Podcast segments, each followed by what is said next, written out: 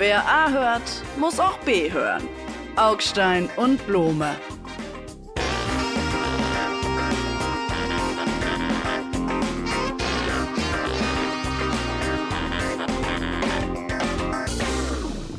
Augstein, ich begrüße Sie ganz herzlich zu unserem kleinen Format in diesem Kreise mit Ihnen und mit mir, dem Herrn Blome. Und wir stehen noch so ein bisschen unter dem Eindruck, ich zumindest, ähm, unseres kleinen TV-Formates mit dem Autofahren. Da haben wir die Bundesgeschäftsstelle, heißt es, glaube ich, der AfD, der Alternative für Deutschland gesucht, hier in der Stadt. Kann man rausgoogeln, Schildstraße 9 in Charlottenburg, aber kein Plakat, kein großer Leuchtschriftzug, kein großer Hinweis, kein gar nichts. Ein ganz kleiner Schnipsel-Dipsel draufgeklebt am Türschild oder an der Klingel. Und das war's bei der AfD. Ist es dann doch die Partei der Verklemmten, die sich verstecken? Schildstraße 9 ist die Adresse der AfD in Berlin-Charlottenburg, unweit der CDU, Schildstraße 9. Sie wollen also jetzt Leute einladen mit Farbbeutel, Nein, oder? überhaupt nicht. Sogar gar nicht. Ich will einfach nur, weil, weil Also man so weiß es nicht, man sieht es von außen nicht. äh, Und deshalb, also wer sich fragt, wo die AfD Sie in wollen nur Berlin helfen. sitzt, ich möchte einfach nur helfen. Schildstraße 9, ich sage auch nichts Geheimes, man kann das auch googeln.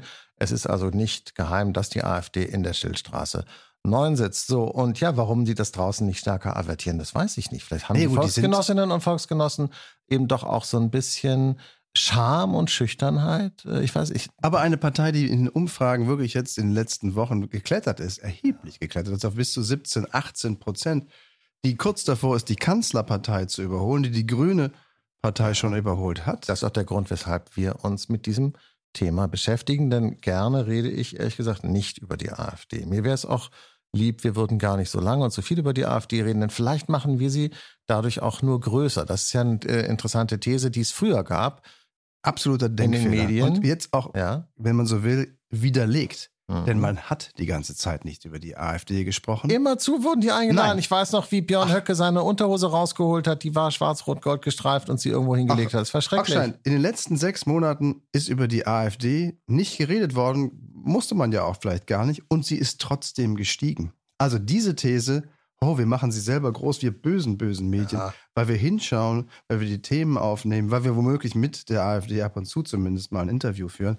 Das ist einfach Also Quatsch. irgendjemand das, ist jetzt schuld. Ist, wer, ja, wer ist schuld? ist Ich sage, schuld. Ihnen, ich sage Ihnen, es ist halt der rot-grüne, grün-rote Ah, Dünkel, rot-grüne- mit dem auf die Leute losgegangen wird. Siff, Insbesondere Mief, Siff, Augstein. Miff. Das ist ein ernstes Thema. Nein, es gibt keine ernsten Themen. Das ist ganz wichtig. Je älter man wird, desto mehr merkt man, ernste Themen gibt es fast gar keine.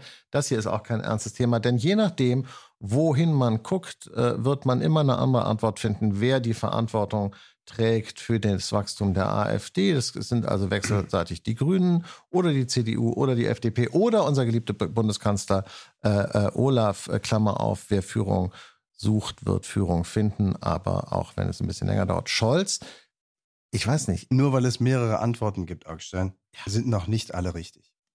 Friedrich Sondern- Merz, meine Antwort wäre Friedrich Merz. Wenn die CDU in wesentlichen Themen, Heizungsgesetz, Migration, verbal kaum noch zu unterscheiden ist von der AfD, wählen die Leute das Original, nämlich die AfD. Das weiß man. Dazu gibt es sogar Studien und trotzdem macht die CDU diesen Fehler. Und übrigens die Bildzeitung erst recht. Äh, die Bildzeitung wird ja nicht gewählt und die CDU ist in der Opposition, falls Sie das mitbekommen haben. Es fehlt Ihnen dann so ein bisschen das Feindbild, das stimmt schon. Und trotzdem sind Sie in der Opposition, was vielleicht gar nicht mal so schlecht ist für diese Partei. Und deswegen kann sie, glaube ich, nicht verantwortlich sein für diesen Aufschwung der AfD, der sich ja in zwei Etappen vollzogen hat. Im zweiten, der zweiten Hälfte 22. Da glaube ich ganz stark unter dem Eindruck des Krieges und der ganzen Kosten, die auch Deutschland auf sich genommen hat, um die Ukraine zu unterstützen. Und jetzt in der zweiten Stufe rund, muss man einfach sagen, in einem ganz klaren zeitlichen Zusammenhang und eben auch kausalen Begründungszusammenhang mit dem Heizungsgesetz, das so schlechtes Handwerk war. Da habe ich, also ich würde niemals AfD wählen, verspreche ich Ihnen auf alle Tage. Aber da kann ich langsam zumindest anfangen, Menschen zu verstehen, die sagen, ihr habt sie doch nicht mehr alle. Ja, der Heizhammer, der Heizpranger, Heizungsspionage, Heizstasi, Planwirtschaft, Energiestasi, Schnüffelstaat, das sind sozusagen die Stichworte, mit denen die Bildzeitung auf diesem Heizungsgesetz herumgehämmert hat. Und wissen Sie, ich glaube, dieses Gesetz hätte man sicherlich irgendwie besser machen können. Man kann immer alles besser machen und so. Aber der Witz an dem Gesetz ist, es greift ein in das Leben der Menschen, weil es eingreifen soll, weil die Leute ihr Leben ändern sollen, weil man der Ansicht ist, äh, wir müssen das Klima retten. Das ist ja eine Meinung, die kann man vertreten. So, die Mehrheit der Deutschen ist übrigens dieser Meinung und jetzt kommt halt das Gesetz und dann passiert eben was. Natürlich gibt es immer ein paar Leute, die sagen, äh, nee, Moment mal, das sehe ich überhaupt nicht ein, da rolle ich mich lieber in meinen Schmoll- und schlechte Laune-Winkel und wähle die AfD. Und wenn die CDU mir da noch eine carte blanche sozusagen gibt mit ihrer populistischen Rhetorik, umso besser. Deshalb sollte sich mal die CDU verantwortlich verhalten. Verantwortlich. Es ist witzigerweise, es ist immer von links der Mitte kommt immer, naja, die AfD, die Schmuddelkinder sind ja rechts am äh, äußeren Ende. Da müsst ihr, die rechten Parteien, die liberalen, konservativen Ihr seid Parteien, für die zuständig, das sind eure Leute, nicht Nein, meine eben Leute. nicht. Eben nicht. Also logisch. erstens stimmt es nicht, weil die Linkspartei in Ostdeutschland genauso crazy und Äh, nein, die Linkspartei, Entschuldigung, die Linkspartei ist wirklich eine ganz rührende, schusselige Partei mit Bodo Ramelow als Ministerpräsident in Thüringen, gegen den echt jetzt niemand mehr. Hören Sie auf, die roten Socken, die haben inzwischen echt Löcher, da gehen Sie auf der Fußsohle. Vergessen Sie es. Sie bleiben, die AfD bleibt bei Ihnen hängen. Ihre Leute, jetzt machen wir das hier mal schön Lagerdenken, ziehen wir mal durch, haben es verkackt, sich um die AfD zu kümmern. Die sind Ihnen entglitten. nein, Bam. die AfD, die AfD nähert sich am Unvermögen, an der Unfähigkeit dieser Regierung. Und klar kostet Klimaschutz Geld. Vollkommen d'accord. Das weiß, glaube ich, auch fast jeder. Aber es muss nicht automatisch auch gleich mein ganzes Haus kosten. Und dieses Gesetz hat so viel mehr existenzielle Fragen, Alterssicherung, aufgeworfen, als es beantwortet, dass natürlich die Leute sagen, wo kann ich hier den Schalter ziehen, dass das aufhört? Wo kann ich eine Partei zumindest unterstützen, vielleicht sogar wählen, in Ostdeutschland im Jahr 2024, die einfach sagt, das mit dem Klimaschutz, das machen wir ganz, das brauchen wir gar nicht. Wir sind für 2% des CO2-Ausstoßes zuständig, die Chinesen für viel, viel mehr, sollen doch die Chinesen machen.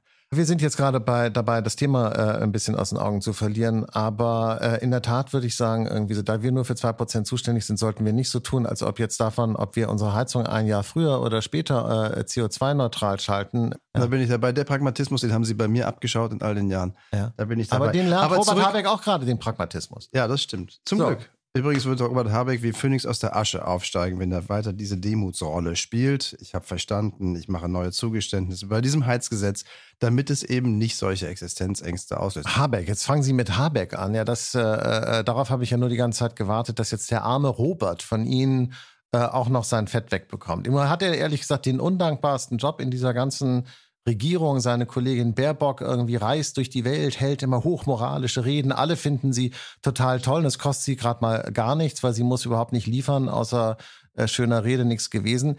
Beim Robert sieht es halt anders aus. Der ist eben da, wo es echt wehtut. Der ist sozusagen im. Bergwerk der Politik. Da habe ich jetzt, ich meine, ich habe wirklich gar nicht so viel Sympathie für den Mann, aber in diesem Fall habe ich doch so ein gewisses Mitgefühl.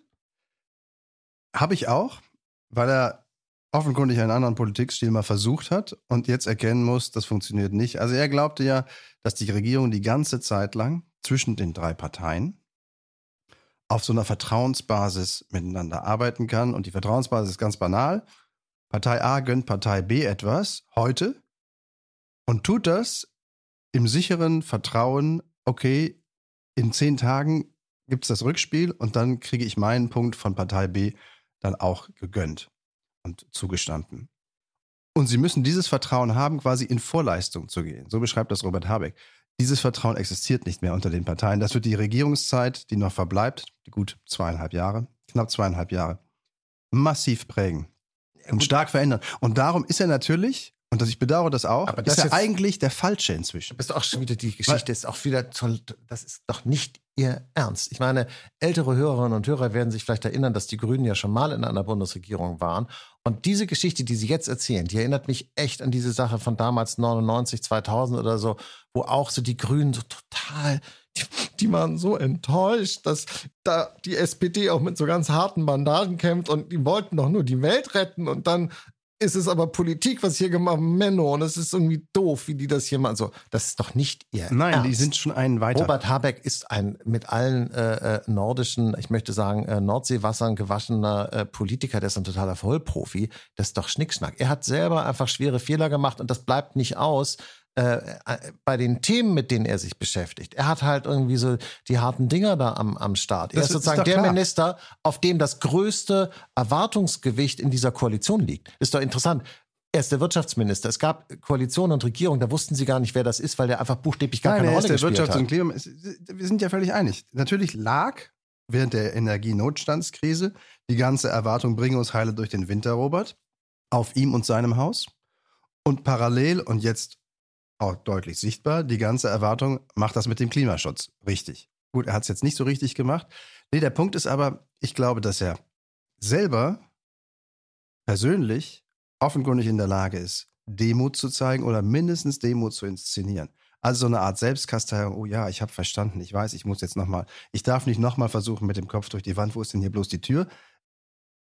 Das zelebriert er gerade und das wird ihm sogar noch Punkte bringen, aber seine Geschäftsgrundlage für seine Art Profipolitik zu machen, ist ja nicht naiv, sondern war einfach, einfach nur eine andere.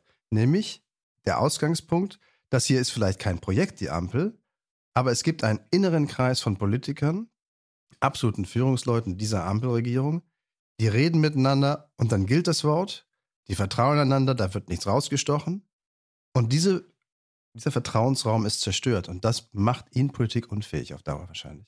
Der arme Robert, ja, äh, äh, jetzt binden Sie ihm äh, nicht nur das Scheitern sozusagen dieser Energiegesetze an, sondern eigentlich auch in Wahrheit doch äh, äh, auch den Aufstieg der AfD. Ich finde, da tun Sie dem Mann Na, wider Willen ist es doch so. Die einzige Partei, die diese Radikalposition anbietet, entweder es gibt den, die Erderwärmung gar nichts als eingebildeter Schwachsinn, oder aber, wenn es die gibt, sind wir nicht schuld, also müssen wir auch nichts dagegen tun. Das ist die AfD. Und das ist quasi der perfekte Sturm, weil dazu natürlich noch eine Flüchtlingskrise kommt, die letztlich auch von der Bundesregierung verzweifelt schlecht gemanagt wird. Naja, also äh, Ja, es ist ihre zusätzlich, Bundesregierung. zusätzlich zu den zusätzlich zu den äh, Flüchtlingen, die sowieso kommen, weil es nun mal viele Gegenden auf der Welt gibt, äh, äh, wo man nicht mehr leben kann. Klammer auf, es werden übrigens immer mehr wegen der Klimakatastrophe werden noch mehr Flüchtlinge kommen. Zusätzlich dazu äh, kommen nun mal auch die Leute aus der Ukraine, um die wir uns kümmern wollen und teilweise ja auch müssen. Das ist halt so. Und ich glaube übrigens, dass die Mehrzahl, die weitaus große Mehrzahl der Deutschen das auch mitträgt und auch versteht. Und wenn da die Bundesregierung den Kommunen besser helfen würde bei dem Handling dieser Probleme, dann gäbe es da auch weniger Stress. Insofern haben wir dann handwerkliches Versagen auf vielerlei So, Ebenen. das ist es Aber doch. nee, ganz kurz. Ich habe ich hab noch eine zweite These. Ja? Und das ist immer gut, Oh nein. auch eine zweite These in der Tasche zu haben. Sie meinen, Sie haben, ein, nicht Sie, haben ein, Sie haben ein zweites Buch daheim jetzt Nein, nein, nein, jetzt mal ohne Spaß. Natürlich ist dieses Wachstum und diese anhaltende Präsenz, sagen wir mal so, weil jetzt hat die AfD ein bisschen mehr, dann hat sie mal ein bisschen weniger. Es gibt natürlich politische Konjunkturen. Aber was wir doch vor allen Dingen beobachten, ist, sie verschwindet nicht mehr. Und viele Leute haben doch immer gedacht, naja, das ist ein zeitweises Phänomen, die werden wir wieder los. Nein, die sind hier, um zu bleiben, weil sie ein Stück politische Normalität geworden sind, leider. Und wer das nicht glaubt, möge sich doch im Ausland umgucken. Wir sind noch vergleichsweise gut weggekommen. Schauen Sie doch mal nach Israel, nach Frankreich, nach Italien und so weiter und so weiter. Da geht es in Deutschland noch vergleichsweise zivil zu. Meine Meinung ist, in 20, 30 Jahren wird die AfD noch viel mehr haben, weil dann nämlich die Nazi-Imprägnierung der Vergangenheit abgewaschen ist. Wir waren wegen unserer Geschichte eine Zeit lang imprägniert gegen den rechten Müll. Das ist jetzt fadenscheinig und dünn geworden und deshalb setzt sich das jetzt bei uns durch, so wie im Rest der Welt, Herr Blome. Sie meinen, es gibt, also es gibt gar keinen Weg, die AfD wieder klein zu machen? Das ist, halte ich für derartig defetistisch, tut mir leid. Ähm, von einem Linken erst recht, der ja eigentlich davon ausgehen müsste, dann muss ich jetzt die Rolle offenkundig spielen, das fällt mir schwer, aber ich mache es jetzt trotzdem. For the greater good. Der ja eigentlich davon ausgehen müsste, dass man die Verhältnisse ändern kann, zum Besseren wenden kann. Und Sie argumentieren jetzt, guckt mal ins Ausland, ähm, äh, Frau Le Pen hat schon 40 Prozent, äh, in Italien regiert sogar schon eine sogenannte Postfaschistin, ähm, äh, die auch versucht, manche Positionen, die man besser nicht vertritt, zu verharmlosen und so weich zu waschen, dass man sie eben doch vertreten kann. Und das sei quasi unausweichlich. Das sehe ich überhaupt nicht so. Ja, und Trump Ich steht auch wieder nicht- ante Pautas. Doch, es ist aber, es Nein, ist ich bin auch nicht bereit, um den Satz noch zu sagen, ich bin auch nicht bereit zu akzeptieren, dass in Ostdeutschland oder für normal zu finden, dass in Ostdeutschland wahrscheinlich an die 30, vielleicht sogar drüber Prozent äh, in einem Jahr AfD Herr wählen Blume, werden. es ist Nur weil die Leute Krise- glauben, dass sie Protest wählen können und hinterher aber weiter Hartz IV kriegen. Aber es ist eine Krise äh, dessen, was Sie oder wir das westliche kapitalistische, liberale, demokratische System nennen können. Denn es ist kein Zufall, dass dieses Phänomen mit den Rechtspopulisten an allen möglichen Ecken und Enden der Welt mehr oder weniger gleichzeitig gekommen ist und mehr oder weniger gleichzeitig wächst und sozusagen nicht wieder wegzubekommen ist. Das sollte Ihnen mal zu denken geben. Denken Sie doch mal bei einer Tasse knisterndem Kandis-Tee drüber nach bin bereit, bei einer Tasse knisternden Kandistee an meinem wahrscheinlich jetzt auch nicht mehr lange zulässigen offenen Kaminfeuer. Ja. Ja, darüber nachzudenken, ob das wirklich sein muss oder ob es nicht einfach ein akuter Fall von Undankbarkeit ist. Die These ist auch nicht gerade beliebt, dass die AfD so groß geworden ist, ein akuter Fall von rot-grüner Dilettantismus und B, der Bereitschaft zu sagen, naja, das Land geht nicht unter, ich kann ja AfD wählen, es werden dann schon noch die Vernünftigen weiterregieren. Ja, es ist eine Schizophrenie bei den Leuten, die das tun, die ich wirklich erschreckend ah, finde. Der harte Kern der Rechtsextremen bei der Wir AfD werden mit der, mit, das, das Ding ist doch folgendes. Es gibt halt in jedem Land immer ein gewisses Quantum an Irren und wir werden mit den AfD-Irren irgendwie klarkommen müssen, so wie wir übrigens, Themenwechsel, auch mit den irren Erdogan-Wählern klarkommen müssen, die hier in Deutschland leben. Ehrlich gesagt sind das also, halt, das sind die, wir können auch sagen, die darf AfD. Ich kurz die Grundsatzfrage stellen. Warum muss Erdogan. ich mit den irren Erdogan-Wählern äh, mit türkischem Pass in Deutschland. Weil wenn die auch einen deutschen Pass haben, dann sind die genauso deutsch wie Sie und ich, auch wenn Ihnen das immer noch nicht passt. Mit denen müssen Sie genauso klarkommen wie mit Björn Höcke. Das ist halt so. Ich finde übrigens den Vergleich auch gar nicht so schlecht. Äh, denn äh, äh, die teilen wahrscheinlich autoritäres Denken, die teilen sozusagen eine gewisse Desinteresse, um es mal vorsichtig zu formulieren, an liberaler Demokratie. Vielleicht teilen sie auch das Gefühl, zu kurz gekommen zu sein.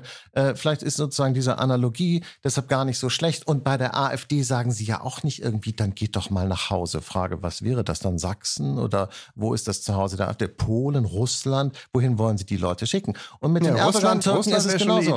Mit den Erdogan-Türken ist es genauso. Wo jetzt, nachdem also, ja, äh, nein, nein, ganz kurz sagen. Also er wurde jetzt ja wiedergewählt von den Leuten, die teilgenommen haben in Deutschland an der Wahl. Ja, es haben 500.000 äh, äh, Erdogan gewählt. Es gibt, glaube ich, drei Millionen Menschen, die da wahlberechtigt gewesen wären. Nein, nein, es gibt drei Millionen Menschen mit türkischer Abstammung, Ab türkischen Wurzeln. So, genau, ähm, von ja? denen durften, glaube ich, die Hälfte, roundabout, an der Wahl teilnehmen, genau. weil sie einen türkischen Pass besitzen. So, das ist es. Und davon haben etwa 500.000 Erdogan gewählt. So. Und jetzt sagen, jetzt geht sozusagen wieder rauf und runter, ja, vor allen Dingen in der rechtslastigen Presse. Die haben mit uns nichts zu tun. Ja. Die sollen doch Deutschland verlassen und so. Übrigens nicht nur da. Denn, Zitat, ich lese Ihnen was vor. Seien wir ehrlich zu uns, die feiernden deutsch-türkischen Erdogan-Anhänger feiern nicht nur ihren Alleinherrscher, sondern drücken damit zugleich ihre Ablehnung unserer liberalen Demokratie aus, wie die AfD eben. Das muss uns beschäftigen. Wer hat das gesagt? Und wann? Cem Özdemir. Und wann? Im Jahr 2018, denn das Thema ist überhaupt nicht neu. Und Ach. seitdem sind wir auch irgendwie klargekommen. Wir werden auch mit diesen es ist, äh, es ist Retro-Türken zurechtkommen. Es, es, ja, wir kommen mit allem. Wie finden Sie ja. das? Retro-Türke, darf man das sagen? Ist das despektierlich? Bisschen schon, ne? Mhm. Ja. Aber es ist trotzdem Wir okay. lassen das jetzt mal stehen und so ein bisschen nachklingen. Wirken. Es ist witzig, dass Sie auch das in die rechte Ecke schieben wollen, äh, oder beziehungsweise als aus der rechten Ecke kommend diffamieren wollen. Die, wenn die, es die Leute, Wähler, ja, das, äh, das ist natürlich, rechts. nein, das ist, ja, das ist was anderes, glaube ich. Ähm, das ist vor allen Dingen sehr schlicht.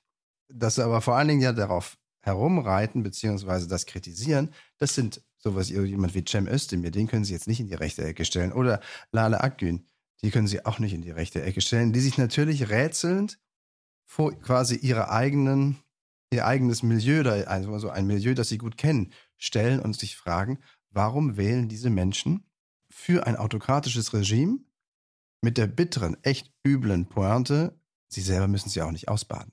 Ja? Sie wählen da jemanden, der ihr altes Heimatland, dem sie offenkundig eng verbunden sind, warum auch nicht, in eine Autokratie ohne meinen, Freiheit verwandelt. Aber die Freiheiten ihres Alltags, die genießen sie ganz gerne in Deutschland. Sie Und dann meinen, stellt man sich schon die Frage, Entschuldigung, können die, also wenn die Menschen an der Urne so abstimmen, könnten sie auch mit den Füßen so abstimmen? Sie meinen, der Haben Sie diese kluge Andeutung? Ja, das ist eine Ekel, das haue ich Ihnen gleich um die Ohren. Aber erst nochmal das andere Ding. Sie meinen, die AfD-Wähler haben wenigstens den Vorteil, dass sie dann auch den in der Quatschpolitik leben müssen, die sie da wählen, ja. sozusagen.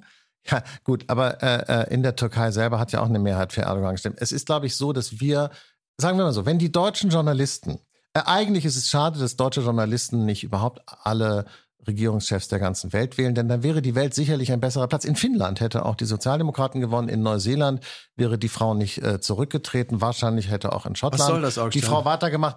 Deutsche Journalisten wissen immer ganz genau, was für andere Länder die bessere Wahlentscheidung wäre. Und erstaunlicherweise entscheidet sich die Wahlbevölkerung in diesen Ländern teilweise ganz anders. Das ist erstaunlich. Es Ich, ich empfinde das auch persönlich als Frechheit, da haben Sie recht. es ist wirklich blöd. Warum entscheiden wir nicht, wie die Amerikaner wählen sollten? Das ist irgendwie, wir, wir, dann wären die Welt wir so Ironie aus. Naja, das ist dann halt so, das müssen wir dann irgendwie respektieren. Keine Ahnung, wir müssen damit umgehen. Und nochmal, Sie können die Aber Leute ja nicht aus der Gesellschaft, umgehen? Sie können die Leute, werden Sie ja nicht aus der Gesellschaft ausschließen. Und wenn Sie es ernst meinen, dann beschäftigen Sie sich doch lieber mit der Frage, warum fühlen die sich, viele von denen offensichtlich, eine Mehrheit jedenfalls, die an der Wahl teilgenommen hat, äh, auch nach so vielen Jahren so wenig zugehörig. Woran liegt das? Naja, warum sind Sie offenkundig auf Erdogan und sein Bild von einer Türkei, das ja ein eher traditionalistisches Bild ist? Was hat das was mit eher- Stolz zu tun? Ja, genau, es hat was mit Stolz zu tun. Sie sind offenkundig nicht auf ihre Wahlheimat, ihre Lebensheimat, wenn man so will, Alltagsheimat namens Deutschland stolz, sondern auf ihre auf die Heimat ihrer Wurzeln, wenn man Jetzt so fang- will. fangen wir an, Küchenpsychologie Nee, zu nee, nee, machen. nee, eben Das- nicht. doch, das, Ähm, das ist natürlich, Und ich kann, Ihnen ganz psychologisieren. prakt- nee, ich kann Ihnen einen ganz praktischen Grund nennen, warum das so ist. Das hat auch was mit Medien zu tun und dem Medienkonsum und den können Sie ja messen.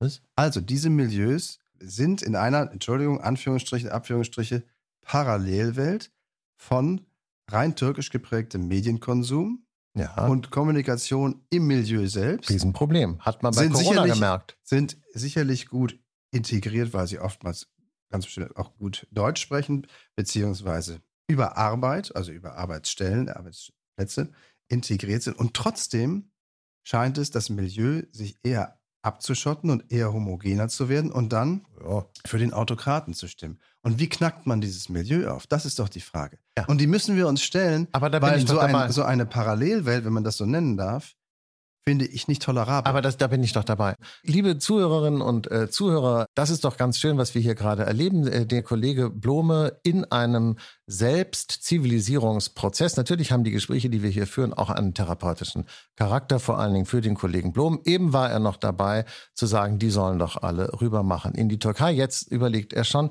wie man den Leuten helfen kann, sie zum Teil der deutschen Gesamtgesellschaft zu machen und sie stärker zu integrieren. Das finde ich übrigens richtig. Und schon Darf sind wir kurz- wieder ganz nah beieinander. Ja, und damit es nicht zu nah wird, sage ich Ihnen noch was weiteres. Was ich mir angelesen habe, gebe ich gerne zu. Aber, also in Deutschland, die, die wählen gegangen sind, das durften und dann wählen gegangen sind, haben zu zwei Dritteln. Also für den Traditionalisten sehr religiös inzwischen aufgeladen, autokratisch regierenden, die Freiheiten begrenzenden Herrn Erdogan gestimmt. Und das ist in anderen westeuropäischen Ländern übrigens auch der Fall gewesen. Also anteilig zumindest. In den USA oder Kanada haben die türkischstämmigen Communities dagegen den Oppositionsführer gewählt, der sicherlich auch kein Kind von Traurigkeit ist und was gerade er mit Flüchtlingen vorhatte, den syrischen Flüchtlingen, war bestimmt nicht schön, aber von der ganzen Liberalität her, der Fähigkeit, eine Gewaltenteilung im Staat zu wollen und zu akzeptieren, war er natürlich der bessere, in Anführungsstrichen, Kandidat. Also in den USA und in Kanada wurde der Mann mehrheitlich gewählt, von den dort lebenden Ja, Und in hier anders. Ja. Und woher kommt das? Das kommt auch daher, dass die Leute, die hier in Deutschland sind, äh, Aus? kulturell eher aus den Gegenden kommen und wahrscheinlich eben diese Wurzeln sozusagen immer noch behalten haben, die auch in der Türkei hauptsächlich für Erdogan gestimmt haben, während, äh, und da reden wir Man halt könnte nicht auch von den sagen, großen aus, sehr, aus den sehr einfachen Ja, das ist halt so. Milieus und aus den Das sehr einfachen Zentrum Schichten. gegen Peripherie, Herr Blome. Das haben Sie in Europa auch. Das ist in Frankreich äh, nicht anders mit den Gelbwesten. Zentrum gegen Peripherie haben wir in Deutschland übrigens nicht so stark, weil wir keine so großen Unterschiede zwischen Aber Zentrum warum, und Peripherie warum sind haben. nach Deutschland die Leute gekommen, die Da müssen Sie in die 60er schlichteren Jahre, dann gehen Sie in die 60er Jahre zurück und, und, und kritisieren Sie die Anwerbungspolitik äh, der deutschen damaligen Bundesregierung und der Firmen, die äh, Gastarbeiter haben wollten und Menschen bekommen haben. So ist das halt. Das und ist können unsere Sie mir erklären, Geschichte. warum das so tradiert ist in der dritten Generation? Nein, das kann ich Ihnen Trotz nicht. aller ich, ich weiß Aufstiegsgeschichten. nur, ich weiß nur, dass, dass, dass ich äh, äh, als Kind und junger Mensch immer noch mit Vertriebenen zu tun hatte, wo ich gedacht habe, du bist doch gar nicht vertrieben, du bist doch auch hier schon längst geboren. Da auch der Vertriebenen-Status der Deutschen hat sich, wenn Sie sich erinnern, äh, über mehrere Generationen erhalten, bis sich das dann irgendwann verwässert hat. Es dauert halt nun mal. Und nochmal, wenn Ihnen das alles nicht gefällt und mir gefällt es auch nicht, müssen Sie und ich und wir alle uns Mühe geben, äh, diese Leute stärker einzubinden. Denn rausschmeißen werden wir sie nicht mehr. Sie müssen halt mit denen irgendwie klarkommen. Und übrigens, ehrlich gesagt, und jetzt sage ich was Defetistisches, die Riesenparty hier in Berlin fand ich irgendwie auch ganz cool. Da stand ich nämlich Das daneben. Autokorso. Ja, ich fand's ehrlich gesagt auch ganz scharf, sage ich Ihnen, weil ich fand's irgendwie cool. Die Kinder saßen auf dem Dach und haben gejubelt und so. Äh, äh, und irgendwie war es auch ehrlich gesagt eine ganz geile Stimmung, sag ich Ihnen jetzt mal ehrlich. Fand ich wirklich. Ich fand's auch cool. Ich hatte das Gefühl, wow, es erkennt man nicht meine Party, aber irgendwie dachte ich, ist doch toll. Irgendwie steht der Stadt auch ganz gut. Finden Sie jetzt vielleicht ein bisschen Nee, das Witzige von ist, mir, aber das ich fand's Witzige trotzdem. ist, das darf ich ja gar nicht sagen. Ich fand es auch schon bemerkenswert, wie man sich über, wie soll man sagen, wie, wie man stolz sein kann und das hemmungslos rausbläst. Sie waren neidisch. Das ist es. Sie waren neidisch. Sie möchten auch mal wir für Ihren, für Ihren äh, äh, Bundeskanzler auch mal sich auf so ein Autodach setzen. Oh man. Ja, gut. Naja. Naja, wir haben letztes Mal haben wir über Patriotismus gesprochen und darüber, dass die Deutschen immer noch Pickel kriegen, wenn sie, viele zumindest, zu viele, wie ich finde, wenn sie eine deutsche Fahne anfassen müssen oder eine im Straßenbild quasi, ohne dass eine WM in Deutschland stattfindet, eine Fußball-WM, zeigen sollen oder schwenken sollen. Und da haben uns in der Tat die Deutsch-Türken, türkischstämmigen Mitbürger mit oder ohne deutschen Pass, eine Menge vorgemacht. Das stimmt schon. Ich fand es ein bisschen schwierig, dass die ganze Stadt verstopft war hinterher. Aber das ist ja bei Klimaklebern auch der Fall.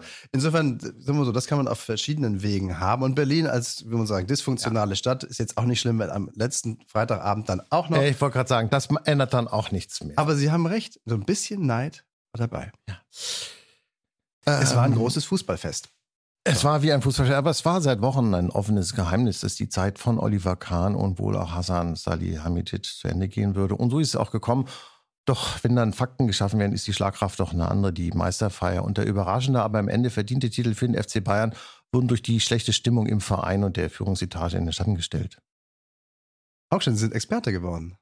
Das haben Sie jetzt abgelesen. Leider- Das muss ich, ich muss jetzt aufklären, diesen unseren Millionen Zuhörern, die ja keine Zuschauer sind. Der Kollege liest das jetzt aus seinem aufgeklappten nein. Laptop vor. Auch ich war überrascht, dass man mit der Verkündigung nicht noch ein paar Tage wartet hat. Aber der FC Bayern ist ein Unternehmen mit Milliarden Umsatz und in einem solchen ist es gängige Praxis, dass die Mitarbeiter vor allem in der Führungsebene in dem Moment das Unternehmen verlassen müssen, wenn die Vorgesetzten der Meinung sind, dass es keinen Sinn mehr macht. Sie sind ein sehr schlechter Stimmenimitator, wenn ich das sagen darf. Ich habe das in meinem Umfeld erlebt, da äh, heißt es innerhalb von fünf Minuten, das war's, pack da Sachen, lass alles hier, was dir nicht gehört und alles Gute. Offensichtlich war es so, dass dieses letzte Gespräch, das mit Sicherheit schmerzt und eine große Enttäuschung ist, mit Hassan friedlicher über die Bühne gegangen ist als mit Oliver. Am Ende steht Aussage gegen Aussage Uli Hoeneß und Herbert So, Haller. jetzt lösen Sie das war mal auf, ganz emotional endgültig... oder aggressiv. Oliver bestreitet es. Oliver bestreitet es. Oliver Kahn ist rausgeflogen beim FC Bayern. Sie werden das alles mitbekommen haben. Und irgendwie bleibt man ja schon dran hängen, weil dieser Verein ja immer so tut, als sei er kein Plastikclub. Und in Wahrheit ist er eben doch ein Plastikclub. Und darum Brazzo, bin ich so. Brazzo hat Fehler gemacht. Er hat 24-7 Ja, schon als Spieler alles für den Verein gemacht, aber die Zusammenstellung des Kaders war nicht ideal, vor allem was Welcher den Kader? Charakter der Spieler angeht. Das sieht man allein schon daran, dass einige inmitten der Meisterfeier abhauen. Eine Frechheit. Nur zwei Meistertitel in zwei Jahren, der eine auch noch in letzter Sekunde, kein Halbfinale in einem Pokalwettbewerb in der Champions League, teilweise klickig gescheitert. Das ist nicht der Anspruch von Bayern München. Ich glaube, das ist. Ähm, wer ist denn das jetzt?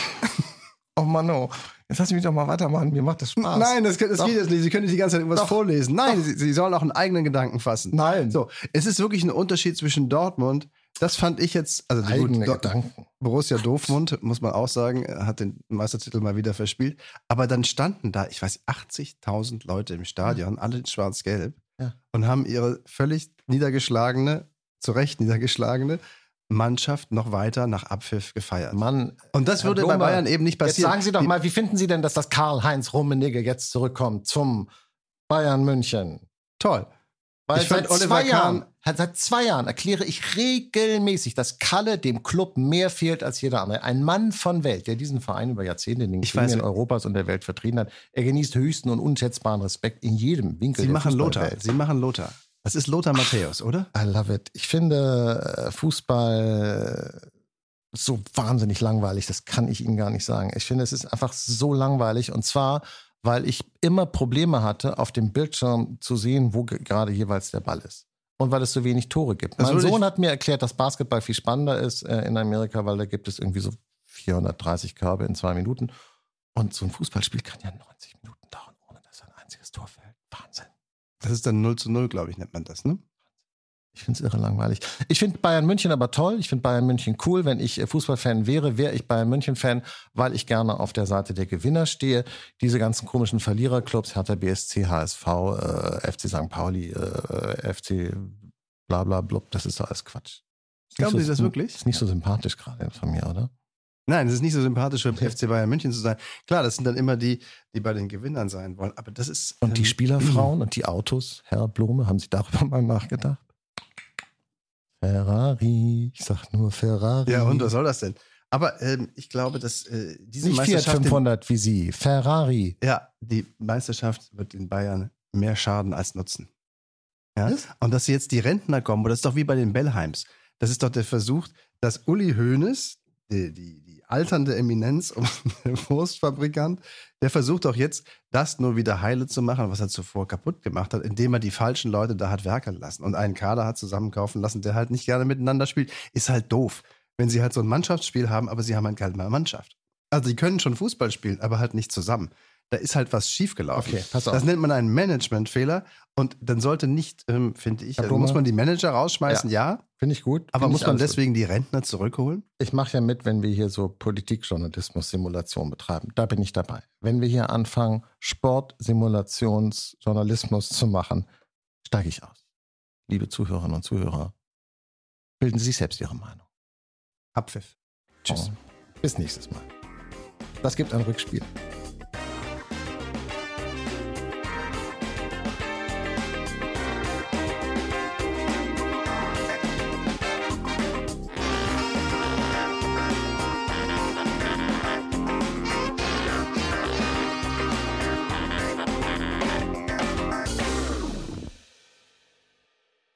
Dieser Podcast ist eine Produktion der Audio Alliance.